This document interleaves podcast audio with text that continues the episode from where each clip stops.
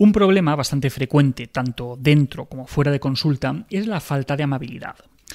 Quizá eh, podríamos incluso hablar de, crueldad en nuestra forma de hablar, pero ojo, que, no me refiero cuando hablamos con los demás, sino cuando nos referimos a nosotros mismos. ¿Os habéis fijado en cómo os habláis a veces cuando metéis la pata en algo? ¿Os habéis fijado en lo que os decís? Eh, ¿Le permitiríais a, otra persona, un amigo, que os hablara de esa manera? Vamos a verlo. Como os decía, este es un problema muy frecuente en nuestras consultas, pero eh, también es muy frecuente fuera de la consulta. la diferencia es que quizá en consulta eh, las personas que, vienen solicitando ayuda nos dicen cosas que en otras circunstancias no dirían y entonces pues, podemos escuchar alto y claro lo que en otras ocasiones solamente piensan y no llegan a verbalizar. Me refiero a expresiones del tipo mm, soy un puto desastre, eh, todo lo hago mal, estoy imbécil, soy tonta, siempre tengo que meter la pata, mm, no tengo remedio, nadie me quiere, no sé hacer nada bien, no puedo confiar en nadie, no le caigo bien a la gente.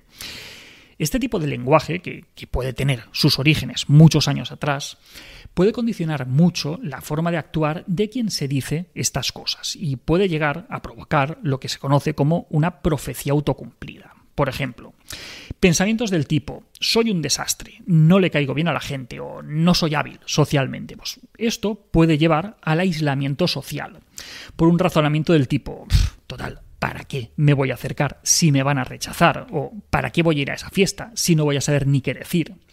Y claro, de esta forma se pierden oportunidades para socializar e incluso podríamos decir que la pelota se va haciendo cada vez más grande porque de hecho cada vez se nos hace más complicado estar a gusto en contextos sociales cuando la evitación es la estrategia que hemos elegido.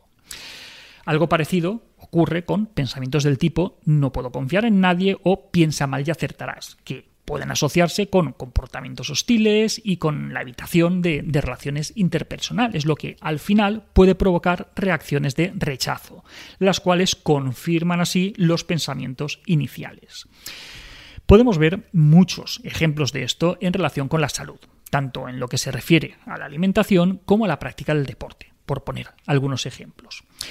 Si nuestro autolenguaje se caracteriza por pensamientos del estilo no tengo remedio, no tengo fuerza de voluntad, soy muy perezoso, esto no es lo mío, eh, un me lo merezco cuando estamos a punto de zamparnos un donut, pues al final el resultado será muy diferente a si los mensajes que nos lanzamos son del tipo yo puedo, yo puedo salir a correr, comer de manera saludable o cocinar lo que sea, puedo merendar fruta, si me organizo puedo sacar tiempo para correr, mi salud depende de mí, mm, tengo que aprender a cuidarme, Veis la diferencia, ¿verdad?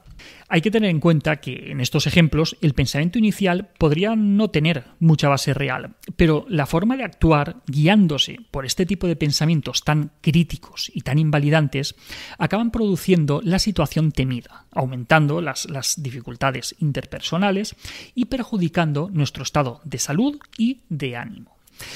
En algunos casos, eh, estos pensamientos desagradables, e incluso crueles, pueden llegar a tomar la forma de, voces que, hablan de, nosotros o que dicen que, hagamos cosas como castigarnos, lesionarnos. Aunque esto no es tan frecuente, pero mm, sí que lo es cuando pasa en forma de pensamientos que nos llevan a actuar a veces en contra de nuestros propios intereses. Si piensas que, algo así te puede estar ocurriendo, que, a veces te portas como, como, tu peor enemigo, tirándote piedras en tu propio tejado, pues puede ser el momento de, de hacer un alto en el camino y pensar cómo quieres conducir tu vida. Si crees que hablarte así te hace algún bien, pues oye, adelante, sigue así, pero si piensas que igual esto te hace más daño que bien, pues puede ser el momento de ponerte manos a la obra para poder cambiarlo.